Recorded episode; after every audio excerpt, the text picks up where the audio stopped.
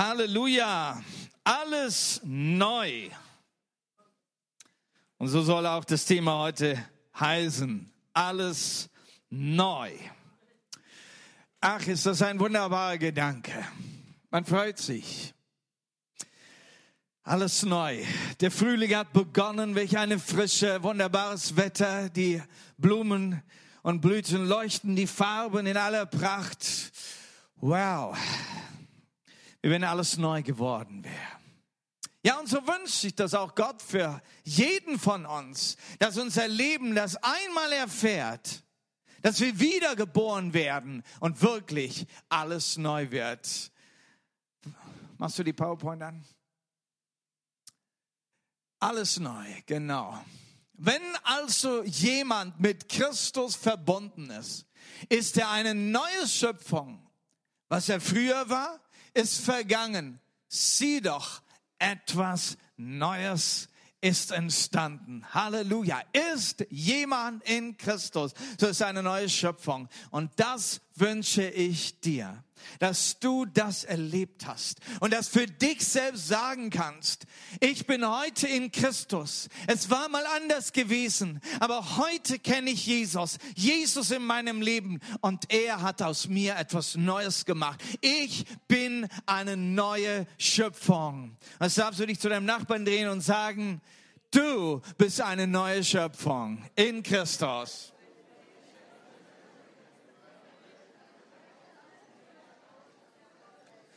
Okay, und dann heißt es, siehe doch, etwas Neues ist entstanden. Etwas Neues ist in mir entstanden. Etwas Neues ist in dir entstanden. Halleluja. Halleluja. Und jetzt darfst du dir selbst auf die Brust die Hand legen und sagen, etwas Neues ist entstanden. Sag das mal zu dir selber. Etwas Neues ist entstanden. Halleluja.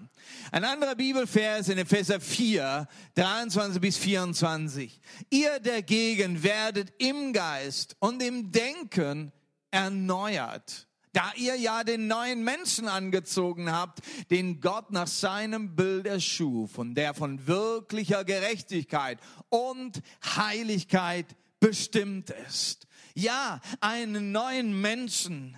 Hier heißt es, dass wir den angezogen haben.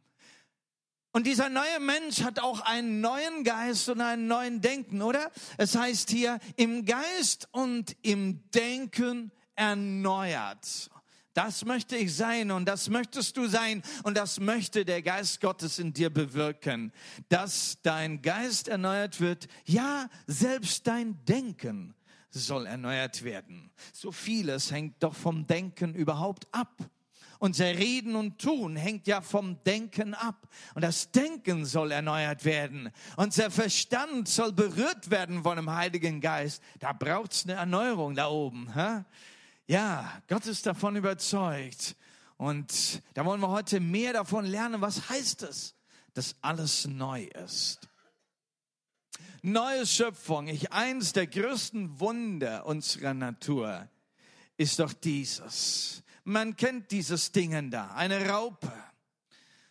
Und teilweise sehen sie eklig aus. Äh, und alleine die, und, und, und die noch anzufühlen ist noch ekliger. Ne? Und dann kennt die Natur eine Metamorphosis, eine Veränderung, die unbeschreiblich ist und unerklärlich ist.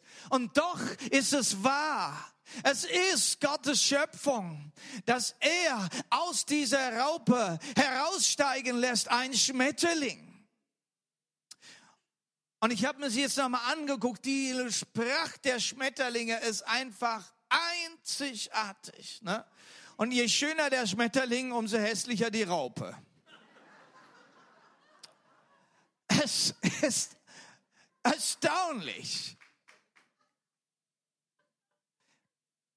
Also wenn du ohne Christus sehr hässlich ausgesehen hast, wenn du jetzt über deine Sünden und dein Vergehen nachdenkst und du denkst, wie, wie auf der Welt kann Gott mich noch lieb haben, dann sei dir bewusst, ne? je hässlicher die Raupe, umso schöner bist du in Christus. Halleluja.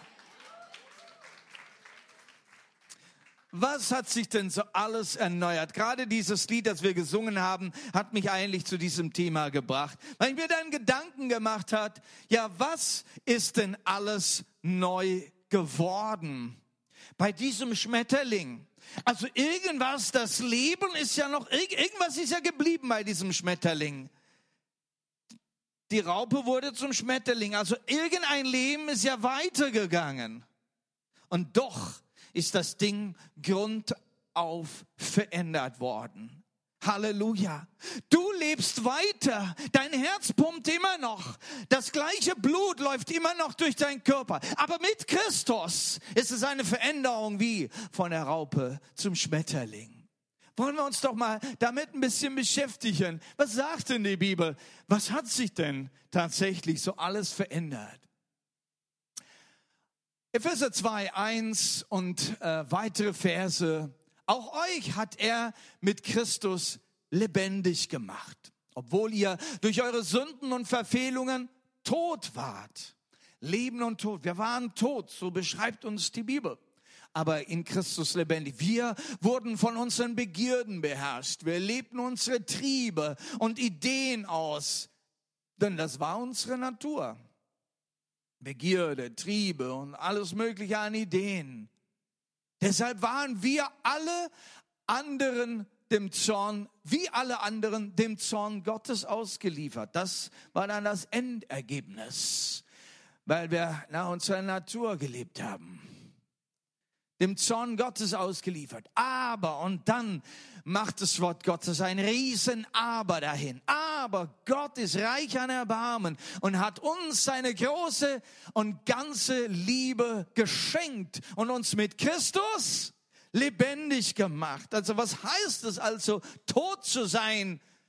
Tot in der Sünde zu sein. Das heißt, wir leben eigentlich noch, das Herz pumpt noch und doch beschreibt uns Gott als tot. Warum? Weil wir das Leben in Gott nicht kennen. Wir kennen das Leben einer höheren Ebene nicht. Unser Blick ist verblendet. Wir leben in einer Finsternis, haben keine Ahnung, dass es ein ganz anderes Reich, ein Reich des Lichtes gibt. Ein Reich, wo Gottes Welt funktioniert und regiert. Halleluja. Wir leben auf einem ganz niederen Ebene, wo das Fleisch viel mehr regiert und viel mehr zu sagen hat, wo diese Begürden und Listen, Listen scheinen, als wären das alles, was wir haben und das wollen wir Maximum ausleben. Was ist alles neu geworden? Was war vorher? Die Bibel beschreibt es als Tod in Sünde und jetzt lebendig in Christus. Da war ein Leben nach Trieben. Aber was ist es jetzt? Mit Christus nicht mehr, dass wir nach Trieben leben. Nein, wir sind geschaffen in eine, nach, nach Gottes Plan. Wir sind Gottes Schöpfung. Und Gottes Schöpfung hat einen Sinn und einen Plan. Und dem kannst du jetzt nachgehen. Nachdem du nicht mehr gemäß deinen Trieben leben musst. Die Bibel sagt, dass wir abhängig waren vom Zeitgeist. Der Trend, die Mode. Was machen die anderen? Aber jetzt wir sind von dem gerettet, erlöst. Wir sind gesetzt in himmlische Örter. Halleluja. Nicht der Zeitgeist, sondern der Geist Gottes bestimmt uns. Nicht die Ideen der Welt, sondern Gottes Ideen leuchten auf. Wir sind nicht mehr begrenzt in dieser Welt, sondern wir haben die Freiheit und die Grenzenlosigkeit Gottes und des Universums, das uns jetzt bestimmen kann. Wir leben nicht mehr nach Trieben, nein, wir leben nach dem Sinn Gottes. Auch der Zorn Gottes ist nicht mehr, nicht mehr etwas, dem wir ausgeliefert sind. Nein, wir sind ja ausgeliefert der Liebe und dem Erbarmen Gottes. Wir brauchen also nicht mehr mit Angst leben, sondern dürfen sie uns in seiner Liebe gefallen lassen. Nein, wir sind nicht mehr getrennt von Gott. Nein, wir sind Söhne und Kinder Gottes, Mitbürger. Wir gehören eigentlich jetzt in den Himmel. Halleluja. Wir haben jetzt eine neue Perspektive, eine Perspektive des Himmels. Ja, ich habe hier mal ein paar Steine hier abgebildet. Wer von euch im Stein und Schmuckhandel ist, der kann wahrscheinlich mit den Steinen was anfangen. Viele von uns nicht. Ich bin mit einem äh, mit, mit, mit dem Manfred Fitkau in Indien gewesen, in Jaipur, eine Stadt, wo Edelsteine gehandelt werden und hatten so einen Edelsteinhändler besucht und der hat die Steine da aufgetischt auf die Theke. Wahnsinnig viele Steine, die ich nie in meinem Leben gesehen hatte. Und nicht nur Edelsteine, auch Halbedelsteine und so manches andere, das sich schön wunderbar geschliffen und poliert haben. Ich sagte, Mensch, ich, ich, ich traue meinen Augen nicht. So viel und so vielen Farben und, und es gibt ja gar nicht. Das, da meinte er, dieser Händler, weißt du, die Steine, die du mit deinen Füßen auf der Straße wegkickst, wir sehen sie mit anderen Augen. Wir sehen sie schon geschliffen und poliert. Wer von euch weiß, was das für ein Stein ist?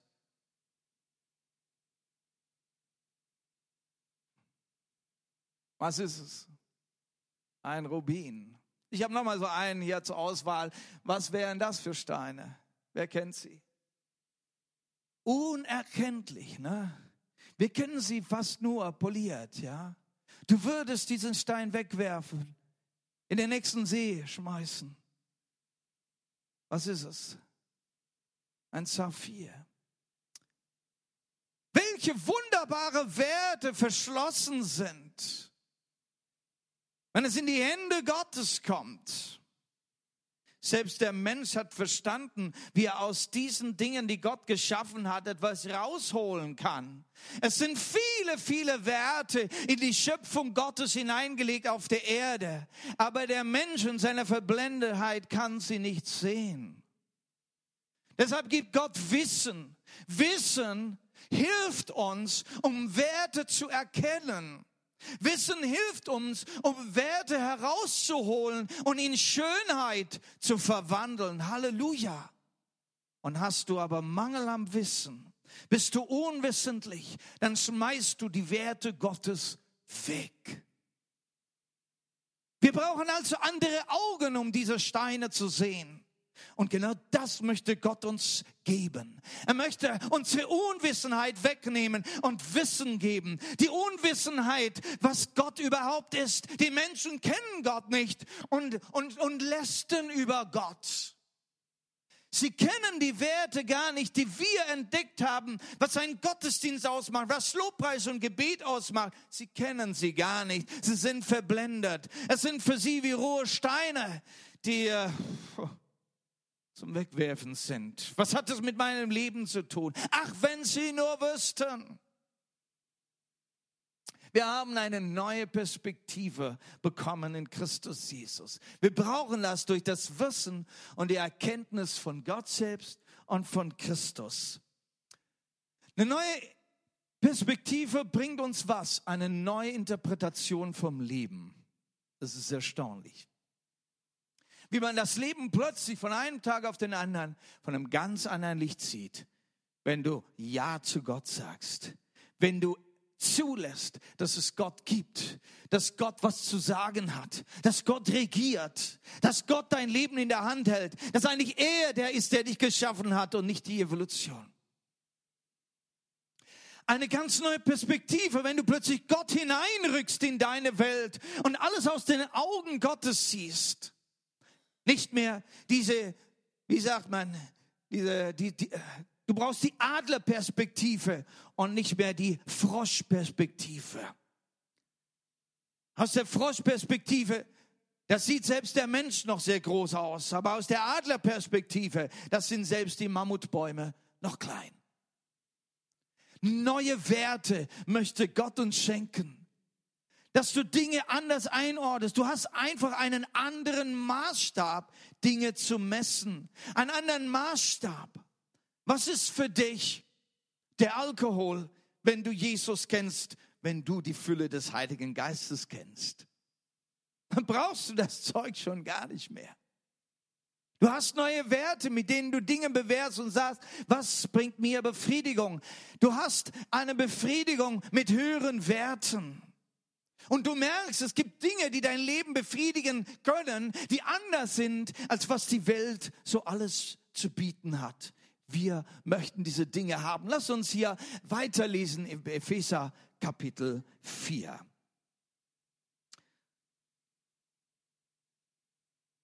Äh, und zwar für 17 an, ihr dürft nicht mehr so leben wie die Menschen, die Gott nicht kennen. Ihr Leben und Denken ist von Nichtigkeiten bestimmt. In ihrem Verstand ist es finster, weil sie vom Leben mit Gott ausgeschlossen sind. Woher kommt das? Er sagt hier, das kommt von der Unwissenheit, in der sie befangen sind und von ihrem verstockten Herzen. Das kommt von der Unwissenheit. Wenn du Gott nicht kennst, wenn du ihn schon gar nicht erlaubst in deiner Welt, dann rede die Bibel von einer ganz einfachen Unwissenheit, hast einfach keine Ahnung. Und wenn du keine Ahnung hast von Gott, wie beschreibt sich dann das Leben? Leben und Denken ist nichtig, der Verstand ist finster, du bist von Gott ausgeschlossen. So beschreibt sich das Leben. Ein verstocktes Herz. Na, dann eckt man überall an, dann kommt man mit seinen Beziehungen nicht weiter. Man kann nur schwierig vergeben und so weiter. Es geht weiter hier. So sind sie in ihrem Gewissen abgestumpft und haben sich ungezügelten Lüsten hingegeben, sind unersetzlich in sexueller Unmoral und Habgier. Und wenn wir unsere Welt anschauen um uns herum und so die Gespräche unserer Schulkameraden und Arbeitskollegen hören, dann findet man so manches wieder. Das Gewissen abgestumpft finde ich eigentlich eine üble Sache. Gott hat eine Einrichtung der Menschen gegeben, im Geiste, das ist das Gewissen, mit dem wir gut und böse unterscheiden können. Aber wenn das Gewissen abgestumpft ist, dann ist böse für dich nicht mehr böse. Und das ist Perversion. Perversion ist ja das, das Umdrehen, das Umdrehen der Ordnung Gottes, das Umdrehen von böse und gut wo man Dinge einfach anders benennt und anders hinstellt, wo das Gute für bös geachtet wird und das Böse für gut erachtet wird. Das ist Perversion. Ein abgestumpftes Gewissen ist einfach schrecklich.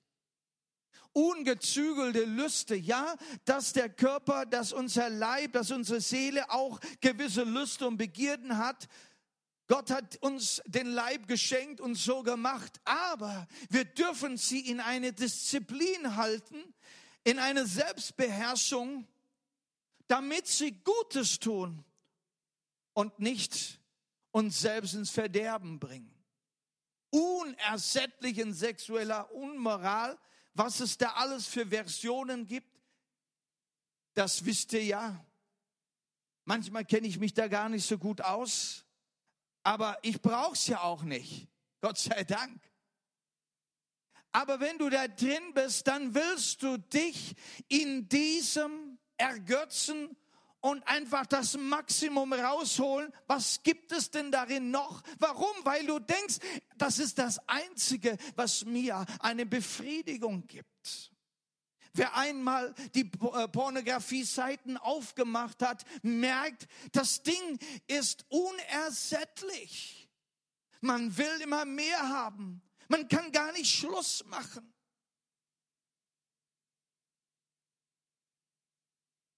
Was für ein dummes Ding ist das?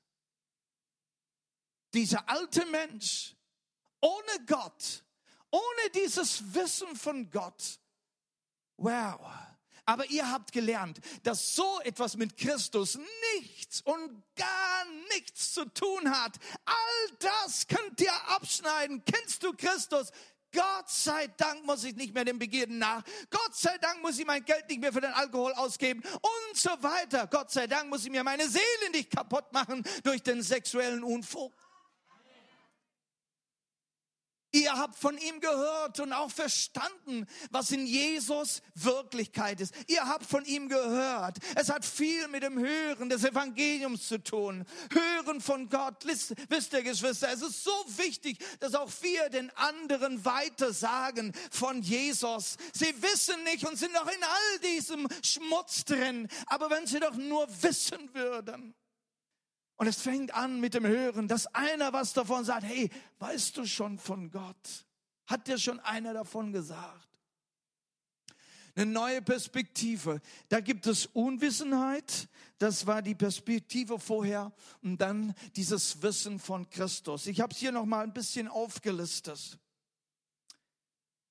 Ein Leben als Mensch, die Gott nicht kennen, das ist die linke Seite, die Seite der Unwissenheit. Menschen, die Gott nicht kennen. Der alte Mensch.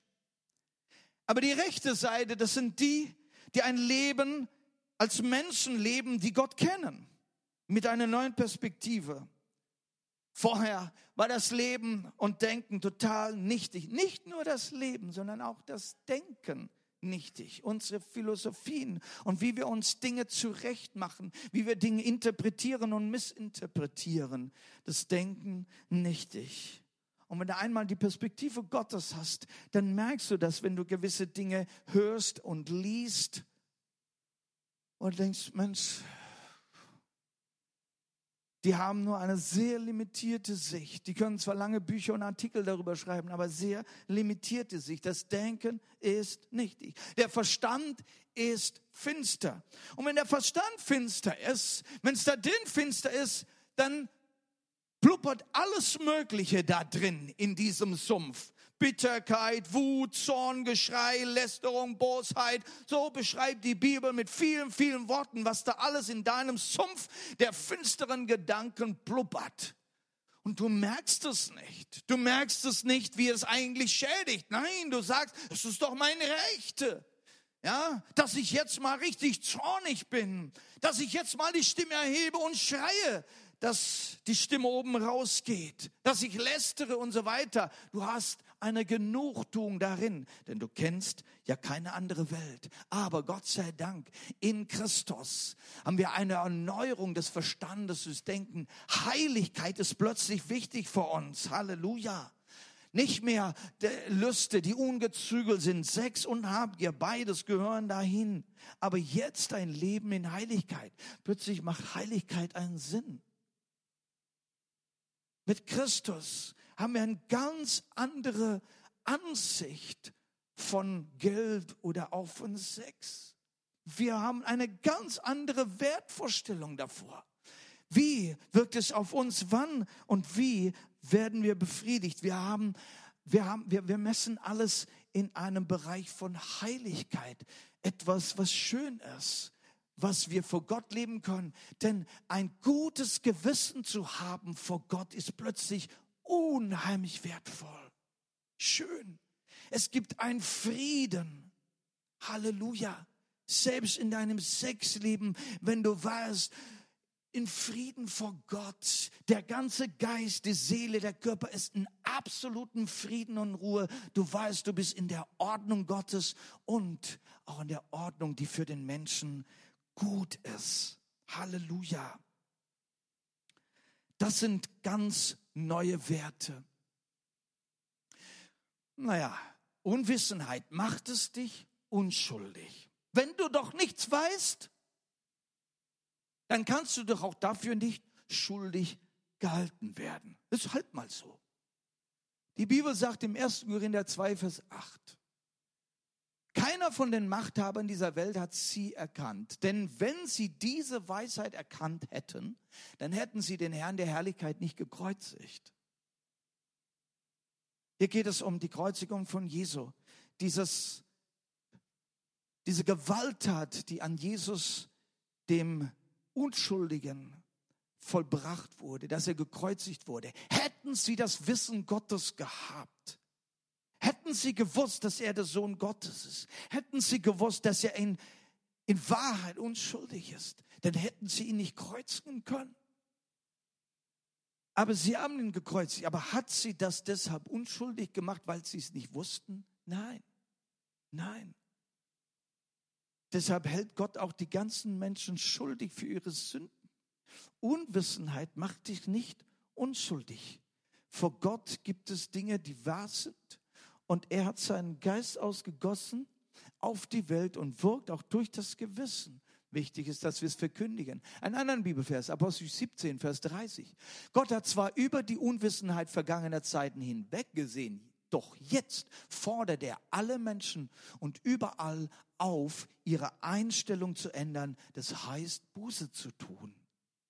Heute heißt es, Buße zu tun. Ja, ich war unwissend.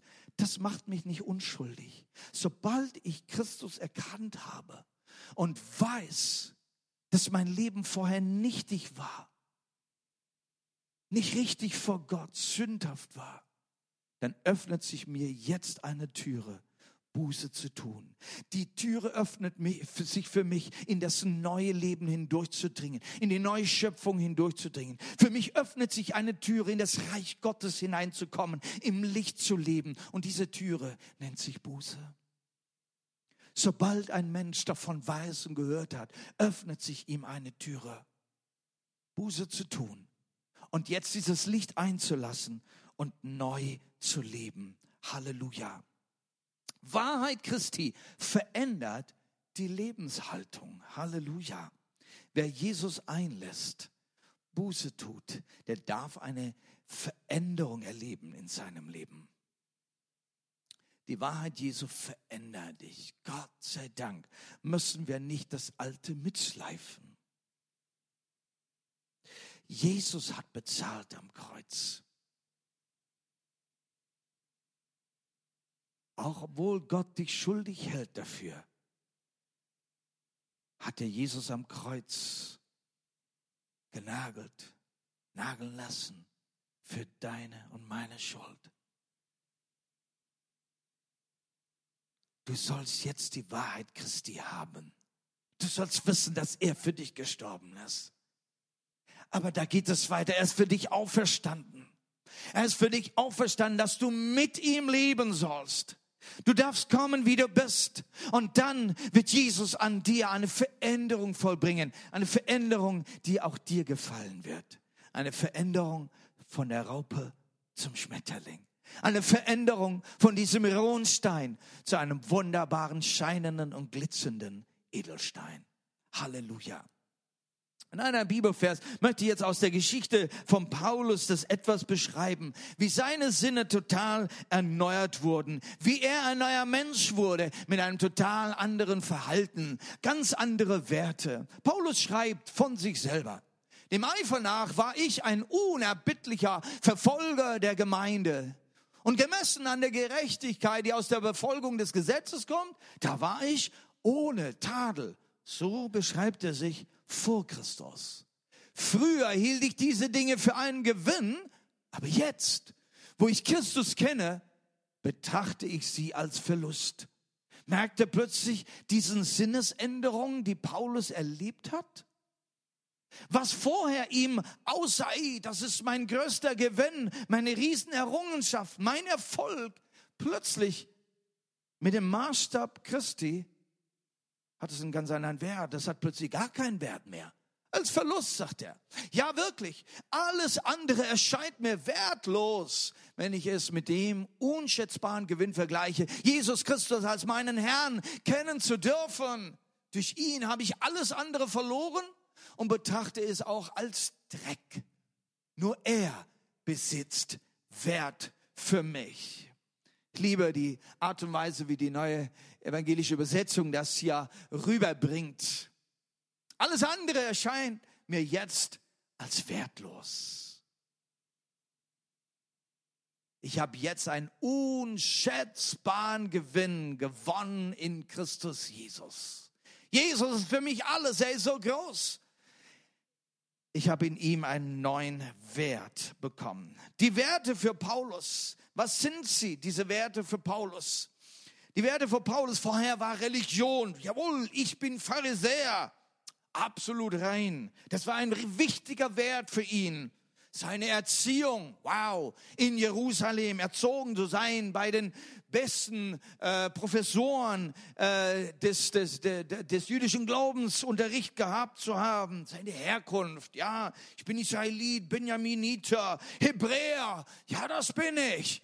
Und das hat ihn stolz gemacht. Und so finden wir das immer wieder auf der Welt. Menschen, die über ihre Herkunft so stolz sind.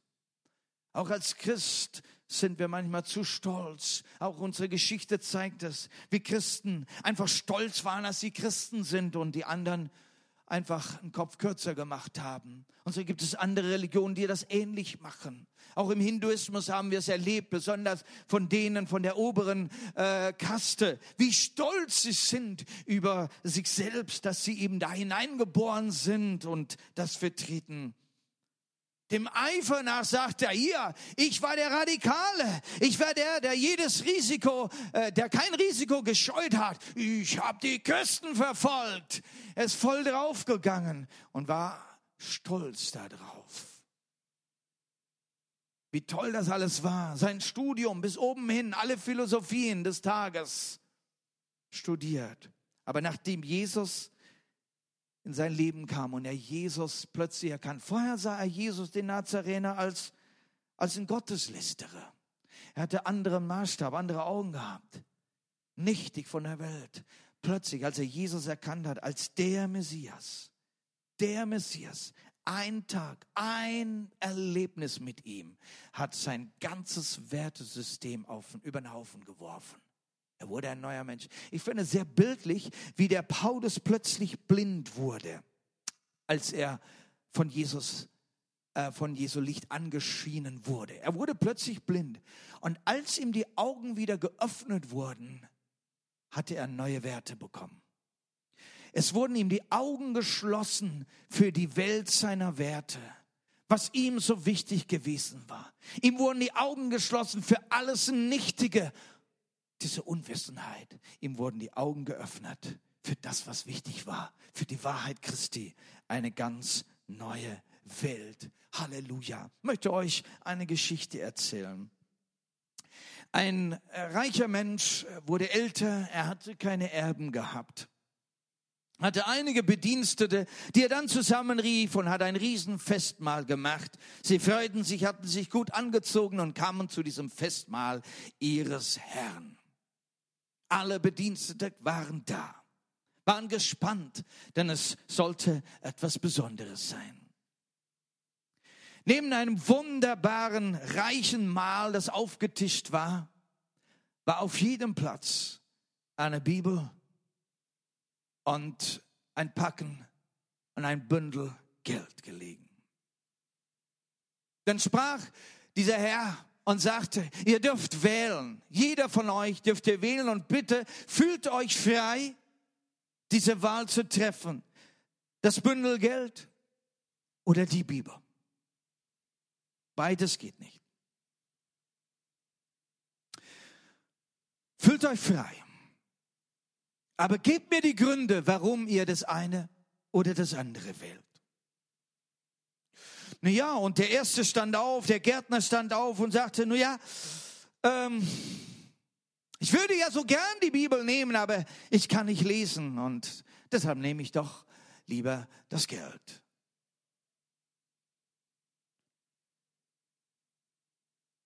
Wen hatten wir dort noch? Der Koch.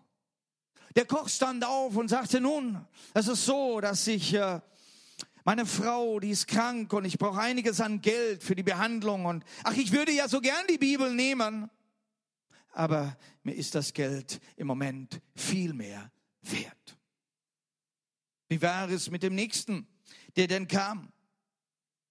Es stand der Wächter auf und sagte, nun, ich habe einfach gar keine Zeit dazu. Ich glaube, ich vertausche es jetzt. Der, der, der Koch war es der, der keine Zeit hat. Der Wächter war der, der, der dessen Frau ähm, äh, krank war.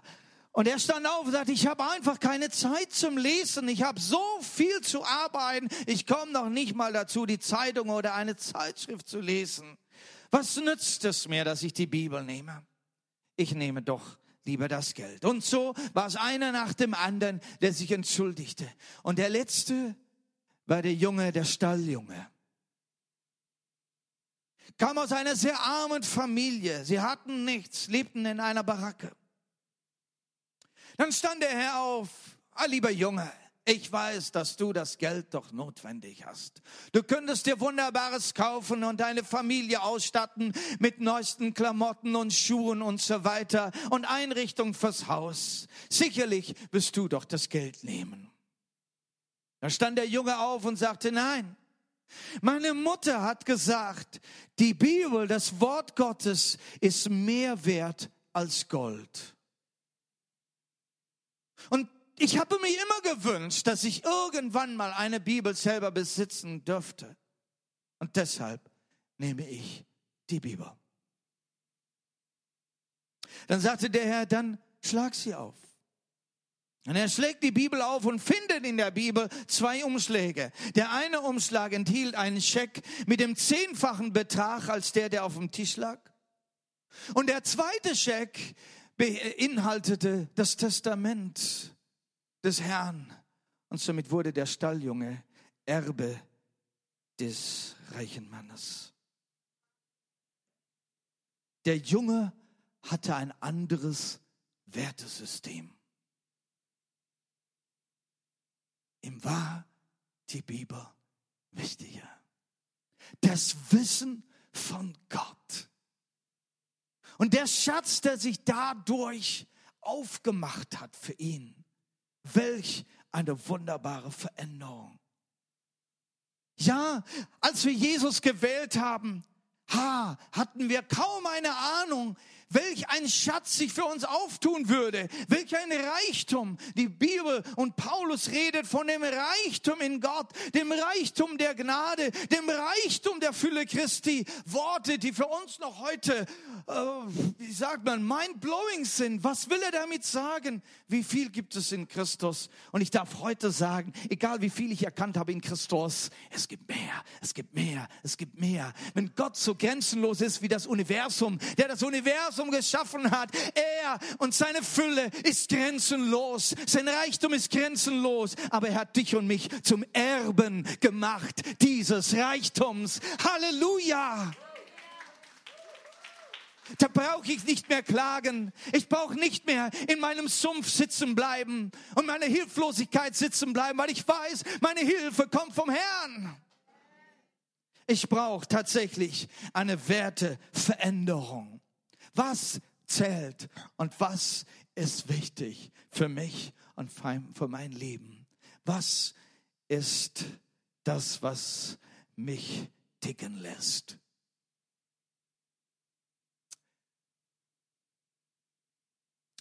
Die Bibel redet von einem alten Mensch und einem neuen Mensch. Den alten Mensch sollen wir ausziehen, den neuen Mensch dürfen wir anziehen. Und der, der neue Mensch hat etwas zu tun mit der Veränderung der Sinne, dem Verändern des Denkens. Der Geist unseres Denkens darf erneuert werden, muss erneuert werden. Und darin liegt das Geheimnis des neuen Menschen. Dass alles neu wird, hängt damit zusammen, dass du dein Denken verändern lässt und sagen, da will ich Jesus reinlassen. Und ich möchte es mal von dieser Seite der Befriedigung anschauen. Was befriedigt mich? Wir haben Bedürfnisse und so brauchen wir Befriedigung. Dein alter Mensch sagt, ich habe ein Bedürfnis, mein Bedürfnis ist mangelhaft, ich muss mir also jetzt nachhelfen. Ich schreie nach ständiger Erfüllung ich muss erfüllt werden. Wo kann ich mir was abholen? Aber ein Mensch, der in Christus ist, der sieht Befriedigung anders. Man ist ständig erfüllt durch die Fülle in Christus. Das heißt, ich bin schon erfüllt. Ich habe Christus. Wer Christus hat, hat das Leben. Wer Christus hat, hat das Leben. Er ist schon gesegnet. Ich bin gesegnet in Christus. Ich bin schon bereichert in Christus. Ich habe alles durch den, der mich mächtig macht. Ich kann alles durch den, der mich mächtig macht. Ich habe schon, ich brauche es mir nicht mehr holen. Meine Befriedigung ist alleine in Christus. Deshalb kann ich zu einem Gottesdienst am Sonntagmorgen fahren und hier mit in den Lobpreis und Anbetung einsteigen und sagen, ich freue mich über Jesus. Ich freue mich über diesen Lobpreis. Ich singe gern meinem Herrn Jesus, weil ich erfüllt werde, wenn ich über ihn nachdenke, wenn ich meditiere, wenn ich seinen Namen nehme, wenn ich ihm Lieder singe, dann werde ich so erfüllt in meiner Seele, dass ich rausgehe. Da brauche ich nichts anderes mehr. Oh, ich bin einfach satt.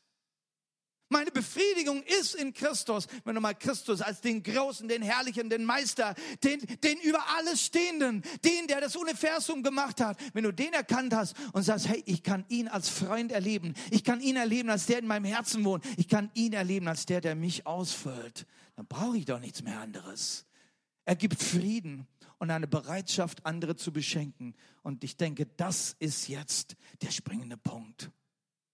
Wenn du befriedigt bist, dann hast du Frieden, dann bist du im Frieden, du lebst im Frieden. Und die Umstände der Welt um dich herum, ob mit deinem Partner das nicht so klappt, mit deinen Kindern das nicht so klappt oder in der Arbeit oder wo auch immer du deine Probleme hast, du persönlich lebst in so einem Frieden, dass du dem anderen jetzt anders begegnen kannst. Du willst jetzt nichts mehr aus ihm rausholen, sondern du bist bereit zu beschenken. Hey, du bist doch schon voll. Du kannst geben. Ich bin voller Liebe, ich kann geben. Ich bin voller Glück, ich kann geben. Ich bin voller Freude, ich kann geben. Ich bin so reich beschenkt vom Vater, ich kann auch finanziell geben. Silber und Gold habe ich nicht, Taschen leer, aber was ich habe, das gebe ich dir. Halleluja. Halleluja. Wenn wir also Nahrung und Kleidung haben, soll uns das genügen, so sagt 1. Timotheus 6, Vers 8. Ja? Ich habe alles, was ich brauche. Also, dass wir Nahrung und Kleidung brauchen, das ist so ein Minimum, was Gott als ein Minimum versteht. Habe ich etwas zum Essen? Habe ich etwas zum Anziehen? Dann darf ich sagen, danke Jesus, ich habe. Danke Jesus, ich bin gesegnet. Brauche nicht die nächste Mode? Nein, ich habe Klamotten, das reicht. Wenn das deine Position ist, deine Person, Position, ich bin ausgefüllt, ich bin voll im Frieden, dann kannst du ganz anders auf die Welt zugehen. Du wirst dann nicht ständig von der Mode angelacht. Du brauchst dann nicht ständig das Neueste. Das zieht nicht mehr. Es zieht gar nichts mehr an dir. Es verlockt dich schon gar nicht mehr. Es ist nicht mehr deine Versuchung. Warum? Du bist doch ausgefüllt. Es passt doch gar nichts mehr rein. Alles andere ist Bonus. Alles andere ist Bonus. Halleluja. Als ich mit dem Fahrrad noch in Indien umeinander gefahren bin und meine Frau hinten drauf auf dem, auf dem Fahrrad dann äh, mitgeschleift habe, so, ne? Das war schon so ein Stück, ja, ne? Als ich dann nach sechs Monaten einen Motorroller bekommen habe, er wurde mir zur Verfügung gestellt. Was meinte, was das für ein Segen war? Ich habe nicht nach, danach gerufen. Ich war zufrieden mit einem Fahrrad. Ich war jahrelang mit dem Fahrrad gefahren. Das konnte ich. Ich war einfach zufrieden mit dem, was ich hatte. Und das der Motorroller war ein Bonus. Und wisst ihr, als nach drei Jahren dann der Herr es möglich gemacht hat, dass wir dann ein, ein, ein, ein Auto, ein Wagen, ein Jeep dann kaufen konnten, dann war das für mich einfach ein Bonus. Gott weiß, was wir brauchen. Er will mich beschenken. Halleluja. Und jetzt darf ich auch andere beschenken. Halleluja. Epheser 5, Vers 18. Er, oh, und betrinkt euch nicht, denn das führt zu einem zügellosen und verschwenderischen Leben, sondern lasst euch vom Geist Gottes erfüllen. Halleluja. Wenn du den Geist Gottes erlebt hast, ich erinnere mich, als ich erfüllt wurde mit dem Heiligen Geist, getauft wurde, und es war dann tatsächlich so, dass also es war eine Freizeit, da war Mittagsessenszeit Ne? Und die anderen äh, jungen Leute, die mit mir da im Zimmer waren, die strömten dann alle zum Mittagessen. Sagte, geht ihr nur?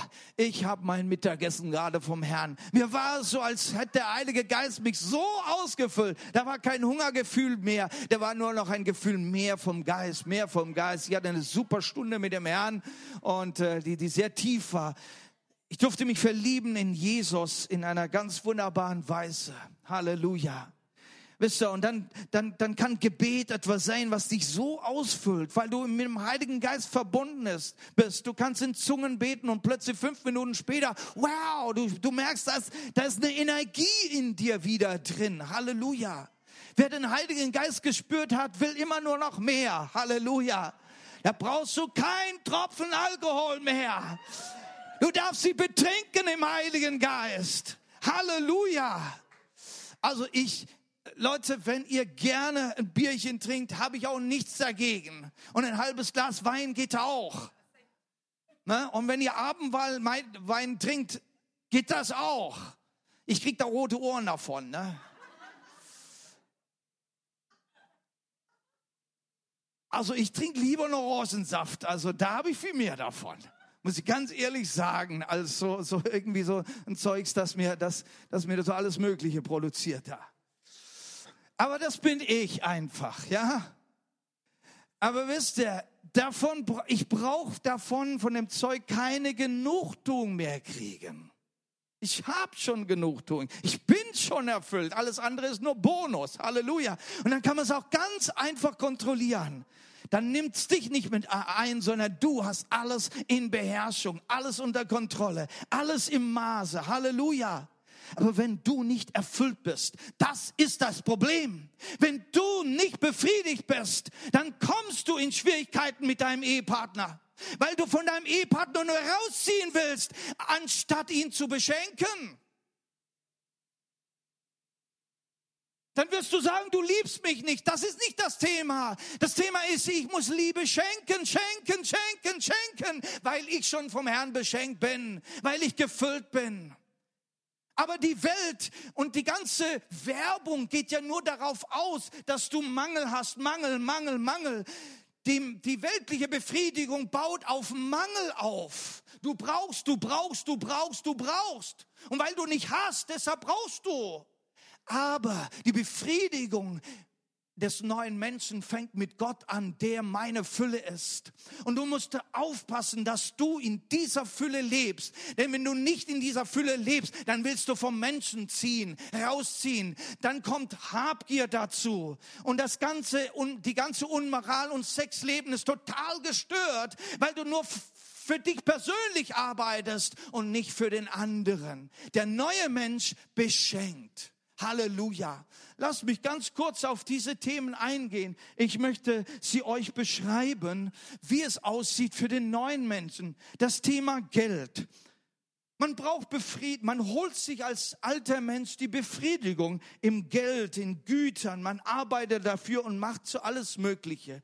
Aber der Mensch in Gott holt sich eine Befriedigung durch ein dankbares und genügsames Leben dankbares und genügsames Leben. Gott hat kein Problem mit reichen Menschen, mit reichen Christen.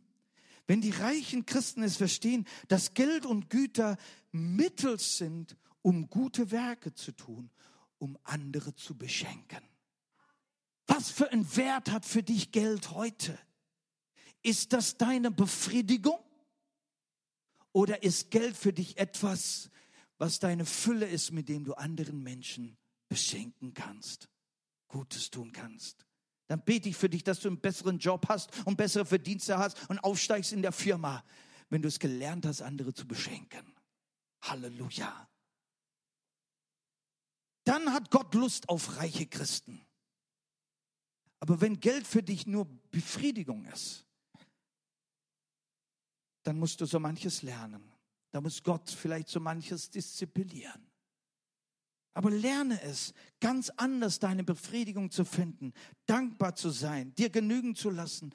Das Thema Sex, ja, die Welt hat so manche Ideen dafür, viele endlose Ideen. Aber für dich und mich in Christus ist es anders. Befriedigung kommt durch ein erfülltes Liebesleben. Hört sich gut an? Ein erfülltes Liebesleben. Das war so in den Anfangsjahren, ist das so eine Sache, die man sich dann als Mann dann mal anhören muss, wenn die Frau dann irgendwann sagt, ja, ja, ja, ich weiß, was du wieder willst. Du willst ja nur. Und ich musste an dieser Stelle lernen, ja, äh, äh, äh, ich sehe in diesem Moment mich, mich, meine Befriedigung. Und ich musste lernen, nein, es ist etwas, um den anderen zu beschenken. Und, und wenn ich schon, wenn mein Liebesleben funktioniert, dann, wenn ich ausgefüllt bin in Liebe, wenn ich ihre Liebe schon lange empfangen habe, dann suche ich sie nicht mehr im Sex, sondern ich habe die Liebe von ihr schon. Mein Liebesleben ist schon erfüllt und dann darf ich schenken, schenken, schenken und ich möchte nur einem Partner schenken, das ist mein Ehepartner. Halleluja. Dann ist deine Genugtuung darin, dass du immer und immer diesen einen Partner beschenken willst. Wie sieht es mit dem Thema Rausch aus, ob es Alkohol und andere Dinge sind, die das Leben berauschen können. Man sucht sich seine Befriedigung in diesen Mitteln, um letztendlich seine Not oder seine Schmerzen oder seine Leere auszufüllen oder irgendwie den Dingen zu entkommen. Und plötzlich in Christus hast du eine Lösung dafür. Du kannst dich befriedigen in der Fülle des Geistes. Freude füllt dich aus. Geistesgaben füllt dich aus. Not und Schmerz und Leere die sind von Jesus uns so abgedeckt, ausgefüllt, geheilt, wiederhergestellt. Er ist unsere Wiederherstellung. Halleluja. In Geist, Seele und Leib. Halleluja. Ich muss diese Dinge nicht mehr über, äh, berauschen und übertunchen oder irgendwie anders beiseite rücken. Ich darf Lösungen dafür haben in Christus. Meine Befriedigung ist jetzt nicht, indem ich Dinge abdecke oder auf die Seite rücke oder einfach übertusche sondern meine Befriedigung ist der, dass ich geheilt werde, dass ich befreit werde und dass ich von Grund auf neu gefüllt werde. Halleluja. Plötzlich wirst du erfüllt mit dem Geist Gottes, der Geistesgaben hervorbringt und jetzt darfst du anderen helfen in ihren Nöten. Jetzt darfst du anderen helfen in ihren Schmerzen. Halleluja. Halleluja. Du darfst anderen helfen, befreit zu werden und heil zu werden. Welch eine neue Befriedigung ist das? Nicht deine eigenen Probleme wegzutrinken, sondern anderen in ihren Problemen zu helfen, zu beten und Heilung zu bringen. Wie sieht es aus? Das Thema Erfolg, auch das kann eine richtige Befriedigung sein. Erfolg, Karriere und dergleichen. In Christus sagt die Bibel in Römer 8, Vers 37, ich bin mehr als Überwinder. Ich bin mehr als Überwinder, das bin ich schon. Erfolg bestimmt mich nicht, Viele Menschen, die eben Erfolg als Befriedigung sehen, werden dann ganz schlimm aussehen, wenn sie Niederlagen haben, wenn es nicht klappt. Dann ist ihre Identität futsch. Dann sind sie weg vom Fenster. Und dann gehen sie in alle anderen Nöte hinein, die sie dann besaufen wollen. Aber wenn dein Erfolg in Christus ist, ich bin schon Sieger in Christus, ich bin mehr als Überwinder, Halleluja, dann ist selbst dein Misserfolg, deine verhaute äh, äh, Prüfung, ist kein Problem, denn Jesus liebt mich immer noch. Und mit ihm darf ich Sieger sein, mit ihm darf ich noch mal ran. Halleluja. Und selbst wenn ich es gar nicht schaffen würde, das macht doch nichts an meiner Identität. Ich bin, ich bin und ich bin mehr als Überwinder. Halleluja. Ich habe eine ganz andere Ansicht gegenüber Mächte der Finsternis. Ich bin denen nicht mehr untergeordnet. Ich gehe nicht mit einer Angst daran. Ich habe keine Angst vor Horoskope. Sie sind für mich nichtig. Ich habe eine ganz viel, viel höheres Wissen und Denken über diese Dinge. Ich stehe da drüber, denn ich bin mehr als Überwinder. Ich kann alles durch den, der mich mächtig macht. Halleluja. Wir sind ausgerüstet als Soldaten, als Kämpfer, als Krieger Gottes, die den Mächten der Finsternis entgegenstehen können und sagen, fliehe von mir. Und sie werden fliehen. Halleluja. Das bedeutet es, in Christus zu sein. Halleluja. Eine ganz neue Wertesache. Welches Wertesystem bestimmt dich?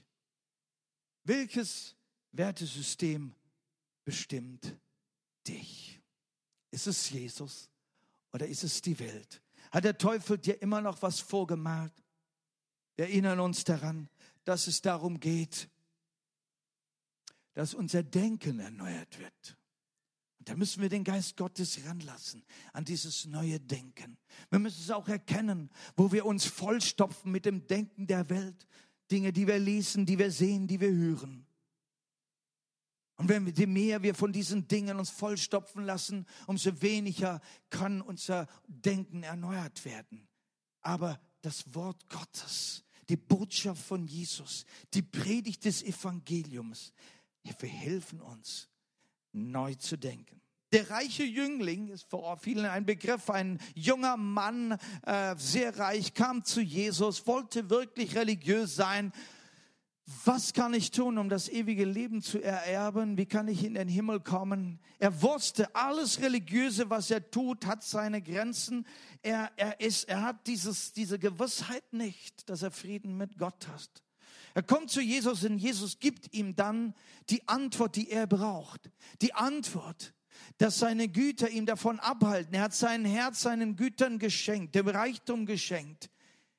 Er ist auf einem niederen Level. Er ist noch gar nicht durchgedrungen auf dieses höhere Niveau, dieses Wissen von Gott, diese Wahrheit, dass diese Reichtümer mich nicht bestimmen, sondern dass Gott mich bestimmt. Und Jesus sagt ihm, lass dieses alles mal sausen und folge mir nach. Gib es alles den Armen und folge mir nach. Aber er konnte sich von dem nicht trennen und er ging traurig weg. Auch Jesus war darüber traurig und sagte, wie schwer ist das wohl?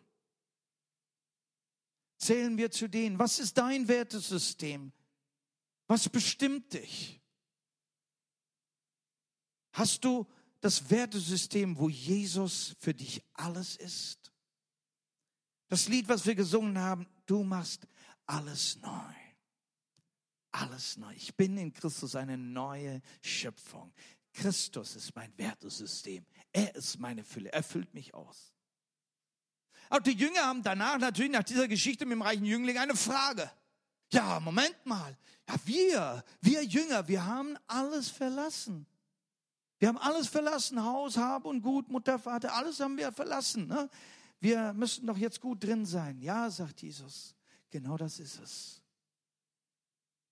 Wenn ein Wertesystem Gottes und Jesus ihm nachfolgen, ja, dann öffnet er eine neue Türe zu einem neuen Reichtum. Und das ist der Reichtum Gottes. Ihr werdet jetzt alles wiederbekommen. Hundertfältig wiederbekommen.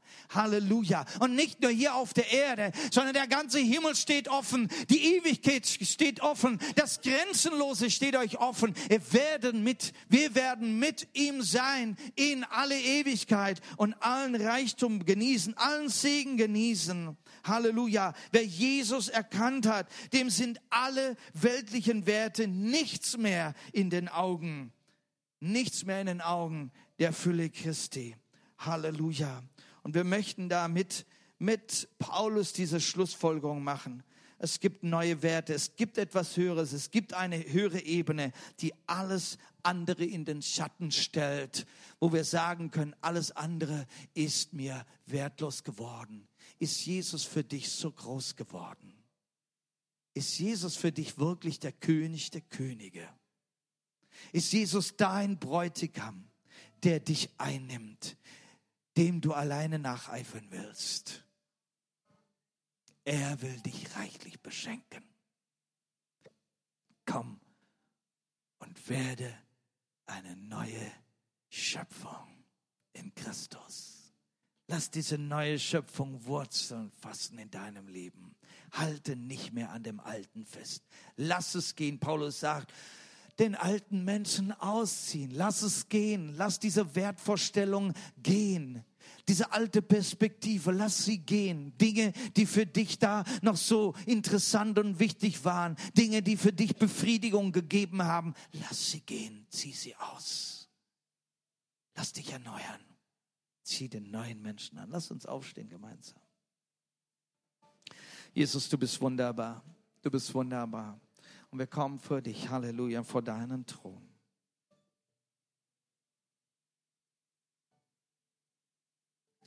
Wir wollen uns vor dem Herrn stellen und wenn du bereit bist, dich erneuern zu lassen, wenn du gemerkt hast, das sind Dinge, wo ich dran festhalte, an dem alten, nichtigen, dann lass heute gehen nimm Jesus.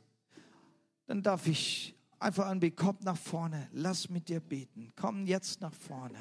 wenn du sagst, das sind noch alte Dinge, die ich mitschleife, die will ich jetzt auch ablegen. Das sind Dinge, die ich wert geachtet habe, Dinge, die, die mir Befriedigung gegeben haben. Ich will sie heute gehen lassen. Ich will sie ausziehen. Ich will den neuen Menschen anziehen. Komm nach vorne. Dann wollen wir miteinander beten. Und du sollst durchdringen zu dem neuen Menschen. Amen.